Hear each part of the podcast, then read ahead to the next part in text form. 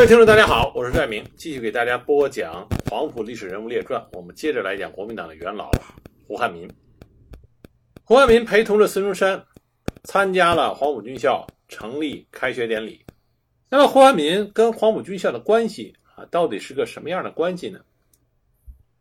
因为黄埔军校是孙中山先生寄予厚望的，真正被国民党掌握的军事学校，所以他自然要派自己得力的。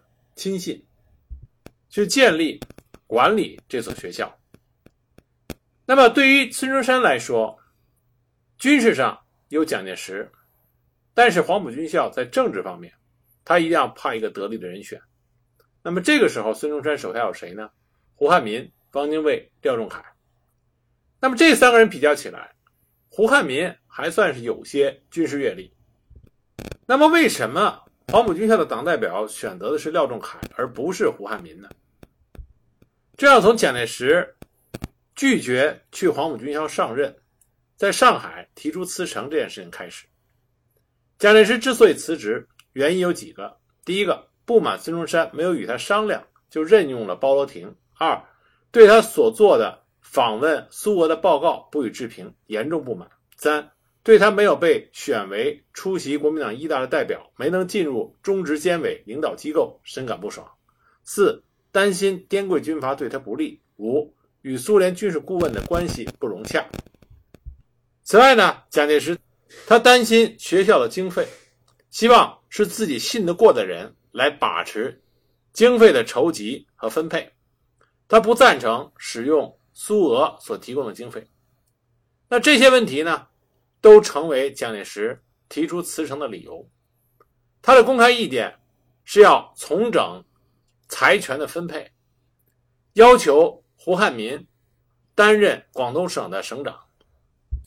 在这种情况下，孙中山答应了蒋介石的要求，让邓泽如取代杨希言任筹饷局的局长，徐崇智为粤军总司令，稍后胡汉民任广东省省长。蒋介石这才动身返回了广州，但也正是因为蒋介石提出的一些要求，孙中山觉得让胡汉民和蒋介石搭配的话，非常的不妥，所以孙中山派了廖仲恺与蒋介石搭配，他认为这是最好的选择，因为廖仲恺为人随和，办事不分巨细，任劳任怨，事必躬亲，同时呢，廖仲恺经历过孙文、岳飞的谈判。军校的款需从一开始都是廖仲恺去筹措的。那么黄埔军校用苏军模式聘请苏俄的顾问，用苏俄的金钱，但是蒋介石在思想上反对联俄。如果矛盾激化，军校将无法办下去。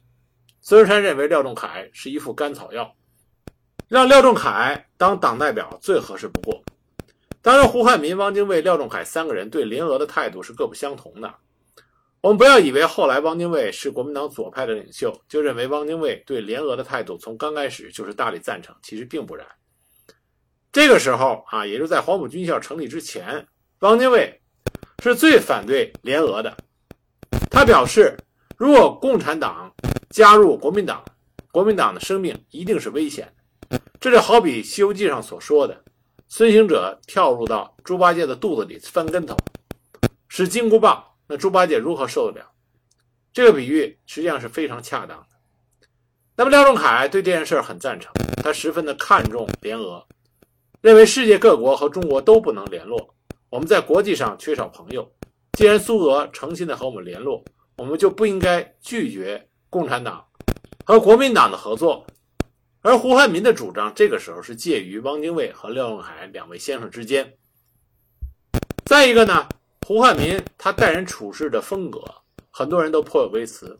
李宗仁就说过，胡汉民他确为以守正不阿、有为有守的君子，但是胡适的气量极狭隘，恃才傲物，言语尖刻，绝无物与民高的政治家风度。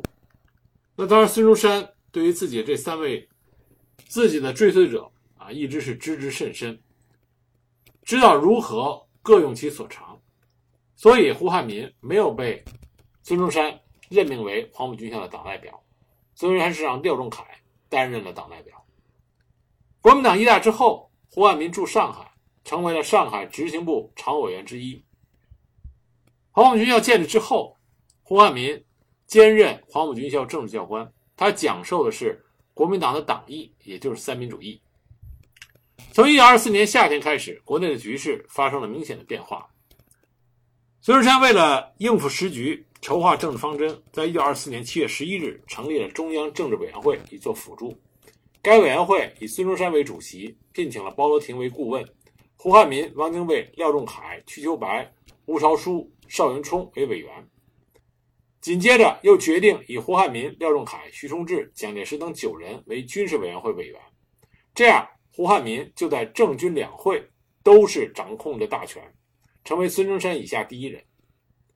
那胡汉民成为黄埔军校政治教官以后，他对军校的政治教学所起的作用。史料里所记寥寥，但是他有一篇讲话，在一九三六年出版的《中央陆军军官学校史稿》的第七篇中部分的保存下来。这篇讲话的题目叫做《军人的必要及军人在世界上的地位》。这篇讲话里充分的反映了胡汉民他治军的主张。在讲话中，他提到过，中国现在军人横行，军人的不好达到了极点，所以一般人都以为军人有不如无。这种怀疑并非社会本来感想如此，是因为军人失掉本分，成为变相，所以才下了这种批评。现在以军人为有枪阶级，以平民为无枪阶级，但是社会以平等为原则，如有阶级障碍，必因之而生。他还提到了社会为什么要有军人的问题。他说，社会分工越来越细致。山上有猛兽来侵犯，我们为了生存起见，不得不设法对付。但是一个人不能整天到晚对抗，必定要有人来替代。军人就此成立，所以军人从原始社会起就有了必要。后来军人自家不好，有名无实，不但无益于社会，而且有害于社会。所以社会对于军人才有了“好铁不打钉，好男不当兵”的这个俗话。胡汉民还提到，作为一个新式军人，一定是要应有的精神。什么是军人应有的精神呢？他说：“社会不信仰他们，并非社会的麻木。军人必定要有精神，但这种精神要能持久，并非一时兴奋就算有精神。所以‘勇’字有血气之勇、毅力之勇两种区别。血气之勇是一时之兴奋，不久就要衰的；至于毅力之勇，拿现代名词来说是很明白的，就是拿主义来代义理是最适合的。所以我们的勇要有主义，如无主义就是血气之勇。”血气之勇不但不能持久，而且有很多的流弊，所以我们军人的勇气要有主义的勇才好。所以他告诫黄埔师生要晓得本身的目的及本身的责任，要明白目的与责任，就当在这个短期内修养才好。不久，孙中山决定出师北伐，任命胡汉民留守广州，代行大元帅职，并任广东省长。孙中山把大本营设于韶关。那这个时候，胡汉民面临的一个比较尖锐的问题，就是关于商团的问题。胡汉民本来的意思呢，是想缓和与商团的尖锐矛盾，避免分裂，消除劫难。为此，他到韶关接受任命的时候，向孙中山要求全权，尤其是不想让包罗廷干预此事。孙中山当时答应了他。但很有意思的是，就在胡汉民接受任命六天之后，孙中山。又成立了革命委员会啊，是在广州成立的。当时孙中山任会长，他以会长的名义下令，特派徐崇智、廖仲恺、汪精卫、蒋介石、陈友仁、谭平山为革命委员会全权委员，聘任包罗廷为革命委员会顾问，遇本会长缺席时得有表决权。革委会是用来对付商团和收回官余的。就在成立的前一天，孙中山给蒋介石写信。告诉蒋介石即将要成立革命委员会的时候，却在信中说：“汉民、精卫不加入未尝不可，盖今日革命非学俄国不可，而汉民已失此信仰，当然不应加入。于是乃为有计。”虽然这个时候认为胡汉民对于三大政策已经完全的不认同，所以他认为不让胡汉民加入这是很正常。但最有意思的是最后这一句：“于是乃为有期。”也就是孙中山认为胡汉民不加入也是一件好事。后来孙中山写信给胡汉民，让他将全权移交给革命委员会，以便堪平叛乱。在信中他说了这么一句：“我为会长，胸不在列，留有余地也。”这个余地指的又是什么？可是几天之后，孙中山再次任命胡汉民代理革命委员会委员长，廖仲恺为秘书，蒋介石为军事委员会委员长。这一系列的变化牵扯到的就是胡汉民包罗廷的关系，也涉及到了黄埔军校。在平定商团叛乱的时候，孙中山曾经下令过，让黄埔军校校长蒋介石放弃黄埔岛，率领军校的学生去韶关，做破釜沉舟之计，进行北伐。我们现在都注意到的是，黄埔师生出显身手，平定了商团叛乱。我们已经没有再去注意到曾经孙中山下令过黄埔军校放弃黄埔岛，全部撤往韶关的这个命令。那这个主意实际上是包罗廷的建议。包罗廷当时找到蒋介石，提出了两个建议：一个呢是不让胡汉民和汪精卫参加革命委员会；另外一个就是放弃黄埔岛，黄埔师生全部撤到韶关去。当时蒋介石。对于包罗廷的主张不以为然，他马上上书给孙中山，要求胡汉民和汪精卫一定要加入革命委员会，否则宁可暂缓成立该组织。根据胡汉民的回忆，当时商团叛乱的时候，大家一起商量如何解决商团，说包罗廷非常的慌张，一面主张把黄埔军官学校全部搬到韶关去，一面又说。要解决商团，各军都不能用，只有叫黄埔军官学校的学生去冲锋。各军都希望商团发作起来，好趁机的占领广东。大本营的命令也不行了，糟得很。包罗廷这个时候一心想让黄埔学生充当冲锋队，冲在最前面与商团血拼。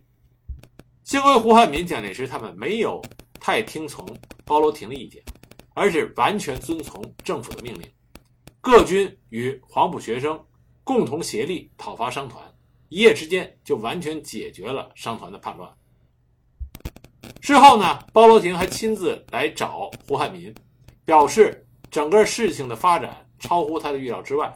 胡汉民还专门安慰了包罗廷，跟包罗廷说：“你虽然是个信仰马克思主义的人，可是你不曾对整个的对象充分的分析下来进行批判。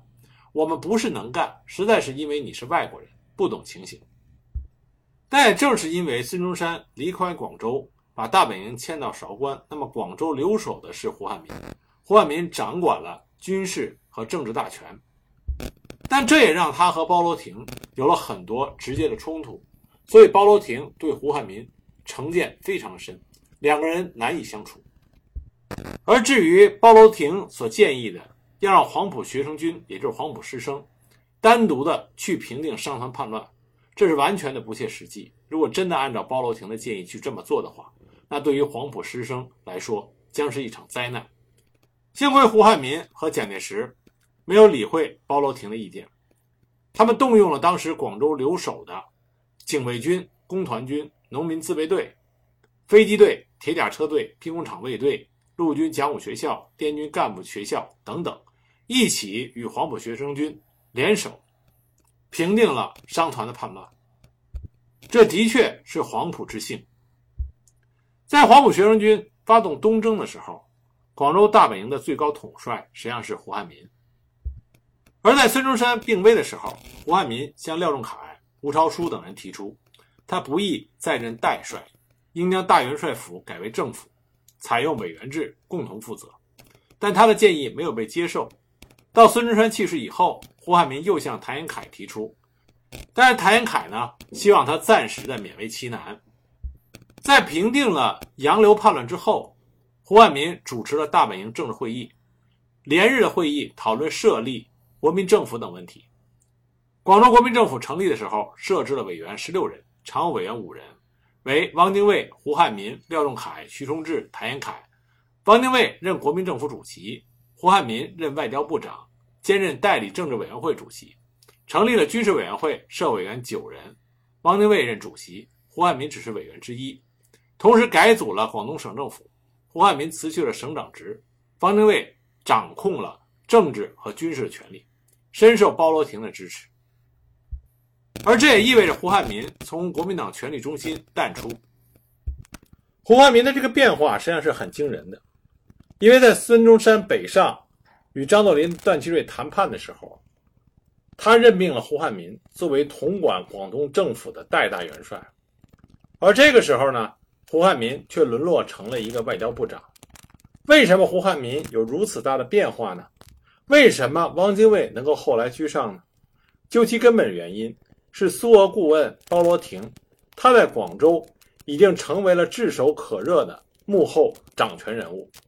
他的幕后运作，就使得改组后的国民党成为了苏俄的忠实伙伴。用当时中国共产党的核心人物张国焘的话来讲，包罗廷在国民党中既非党员，又是外人，职位不过是顾问，但其发言却具有决定性的力量。包罗廷以中央政治委员会顾问的身份，运用其高超的个人手腕，在孙中山去世以后的广州，几乎肩负着实际的领导责任。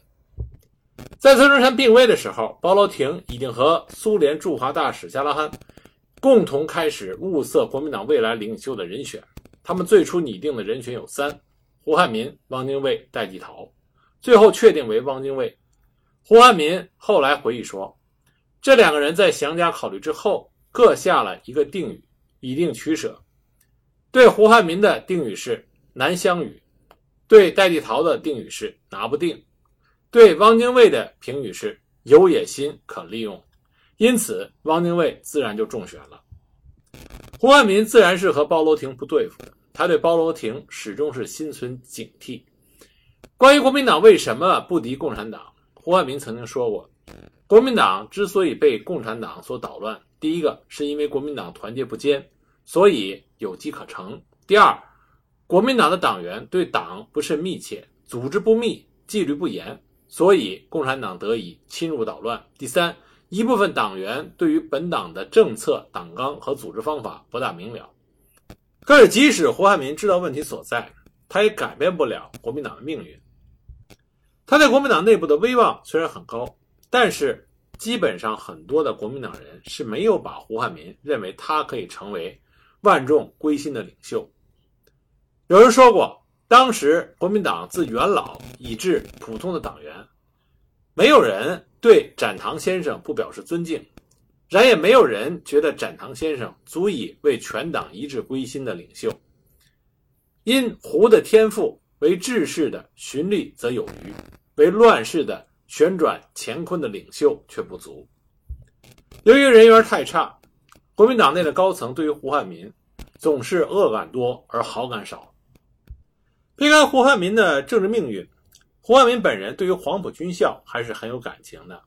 他在1927年到1930年间不断的发表讲话，盛赞黄埔军校和他的精神。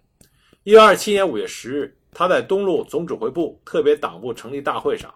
做了军人要懂政治的演讲，以为军人应该充分的懂政治、有主义，才能够达到保国为民的目的，才能够领导民众，做民众革命的先锋队。十二天后，一九二七年五月二十二日，他又出席了黄埔同学会改组委员会成立会，在会上他讲，以亲爱京城的精神巩固我们党的基础。他说，黄埔学校开办的情形，校务进行的情形。我都很熟悉。中国这两年“黄埔学生”这四个字，差不多人人都知道。尤其是在我们国家的革命史上，有这四个字，觉得非常的光荣。黄埔学生在中国革命史上何以能有这样重大的意义呢？就因为黄埔学校的校长、党代表、各同学，大家都能够实行总理的主义，本着总理革命的精神去做，所以才有这个结果。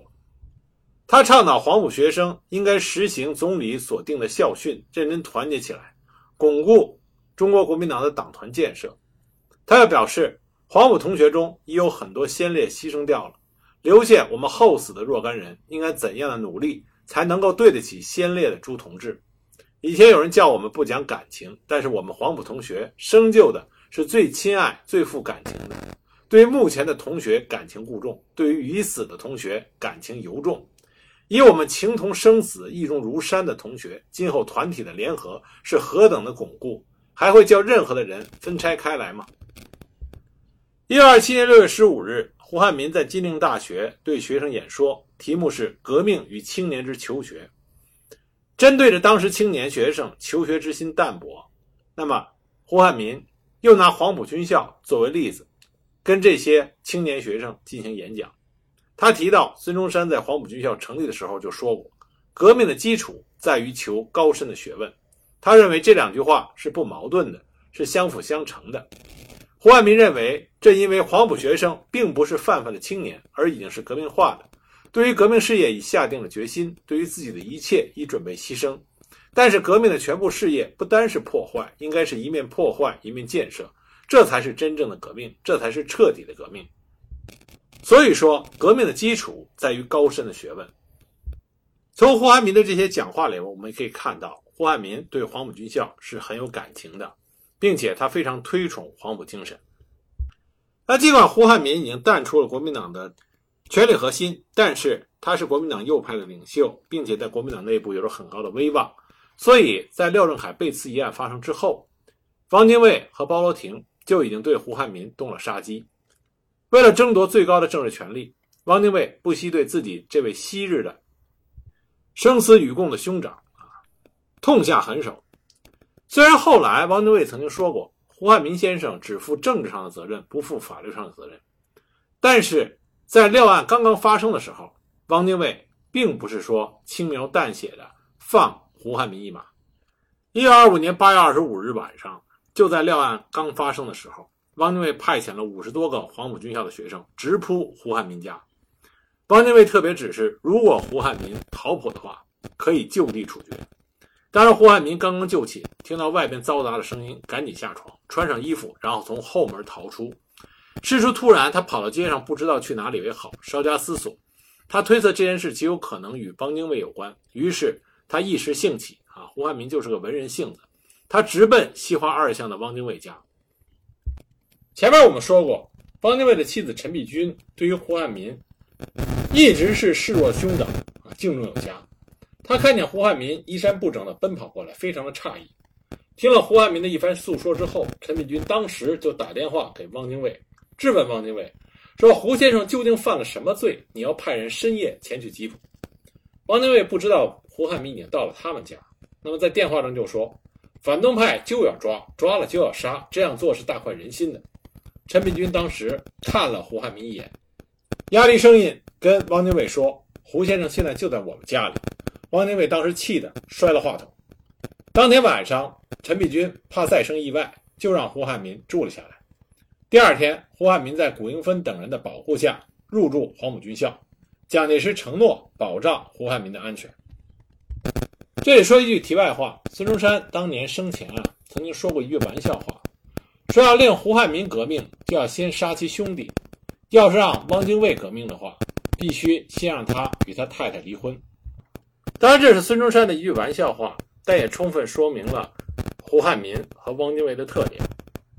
但胡汉民被监禁在黄埔，陈璧君的确是很够意思。虽然他怀着身孕，但是他还是陪着胡汉民度过两天。后来胡汉民过意不去，让陈璧君赶紧回家了。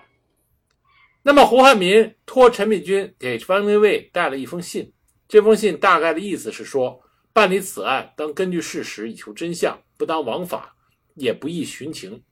我等久共患难，此日思之，仿如隔世矣。很快，汪精卫给胡汉民回了一封信。回信的大概意思是说，昨天开中央政治会议读遗嘱的时候，不觉泪下。对汪精卫的这种说法，胡汉民用了“太奇妙”三个字来形容。胡汉民说：“中央政治会议本来我是主席，汪精卫读遗嘱的时候不觉泪下，不知是为我不能为主席而为阶下囚而泪下呢，还是其他原因？”胡汉民后来表示，他对汪精卫的真实想法。已经不再关心。后来，陈明书与汪精卫来看胡汉民，胡汉民向汪精卫提及林之勉因为患有肺病，在狱中很苦。汪精卫听后以后大不耐烦，大声说：“没有的事。”胡汉民见汪精卫肝火正旺，正想找人吵架一般，所以就没有作声。一周以后，蒋介石来看胡汉民，并说：“包先生的意思，希望胡先生到俄国去一趟，休息休息。”并且说，到了俄国以后，胡汉民的生命安全包罗廷可以绝对的担保。接着，包罗包罗廷啊也亲自前来，表面上很亲密，说苏俄的同志一定是欢迎胡汉民先生去的，一定比欢迎任何的大使公使更加的热烈。一般人以为廖同志的案子怀疑胡先生，这是没有的事儿。不过因此也不宜留在广东，胡先生不如到苏俄走走，可以考察考察。考虑到当时的复杂局面，与其留在广州过着被软禁的生活，不如出去走走。胡汉民于是决定赴俄考察。一九二五年九月二十二日，胡汉民自广州黄埔出发，搭乘苏联的蒙古号轮船北上，开始了他为期半年的考察之行。随胡汉民同行的人有他十五岁的独生女儿胡木兰，国民政府的秘书李文范，军事委员会秘书厅长朱和忠，卫士杜松，一共是五个人。其中，朱和忠是包罗廷、汪精卫以照料胡汉民为借口。派来监视胡汉民行动的。虽然胡汉民复苏名义上是受国民政府的委派，行前汪精卫还签署了一封给苏联共产党和苏维埃政府的信，让胡汉民带上。信中说明胡的使命是同苏联商榷经济、政治之一切重要问题，关于党的组织、宣传各种问题，以及国民革命时代所应采取之策略，并且代表国民党出席共产国际第六次执行委员会会议。实际上，胡汉民心中明白，不得已而为之的这次访苏之行，无论冠以什么样的名头，其实本质上就是被放逐。当登上离乡的轮船，愤恨、忧伤、凄楚之情一起涌上了胡汉民的心头。当时他写了一首诗：“稚子牵衣上远航，送行无赖是秋光。看云遮处山仍好，待月来时夜渐凉。”去国屈原为憔悴，镇人叔子太荒唐。浮屠三宿五之界，不泊他乡爱故乡。这首诗充分表露出胡汉民当时的心情，也流露出他对政治舞台的眷恋之情。虽然胡汉民早年为了革命多处奔走，离家出国已经是他的家常便饭，但这次不同往常，茫茫的大海。代表着前途的未卜。胡汉民一行经过十余天的海上颠簸的旅行，到达了苏联在远东的重要城市海参崴。胡汉民踏上苏联国土以后，就沉浸在海洋般的热情之中。海参崴各界连续举行了群众性的欢迎宴会，盛情的款待这位远方的来宾。胡汉民参观了当地的学校、医院、军营等，受到了超规格的热情接待。苏联外交人民委员会远东代表。范思廷曾经私下对胡汉民说：“英、日、法、美以及中国北京政府的外交人员从来没有享受过这样盛大的款待。胡汉民受到这样的礼遇，也是他始料不及的。这或多或少都冲淡了他因为被放逐而滋生的不愉快的心情。他高兴地写信给国内，称苏联接待感情之热烈，礼仪之隆重，菜肴之丰美，同行者都说是平生所未遇也。”在海参崴稍事停留之后，胡汉民一行乘火车前往莫斯科。苏俄方面一边派了军官陪同乘车，一路上沿途各站都受到当地政府的欢迎，最终抵达了莫斯科。那么与莫斯科相比，海参崴胡汉民所受的，他觉得异乎寻常的礼遇，那都变得微不足道了。那么胡汉民在莫斯科到底受到了如何的欢迎，并且经历了哪些事情？下集我再给大家继续的讲。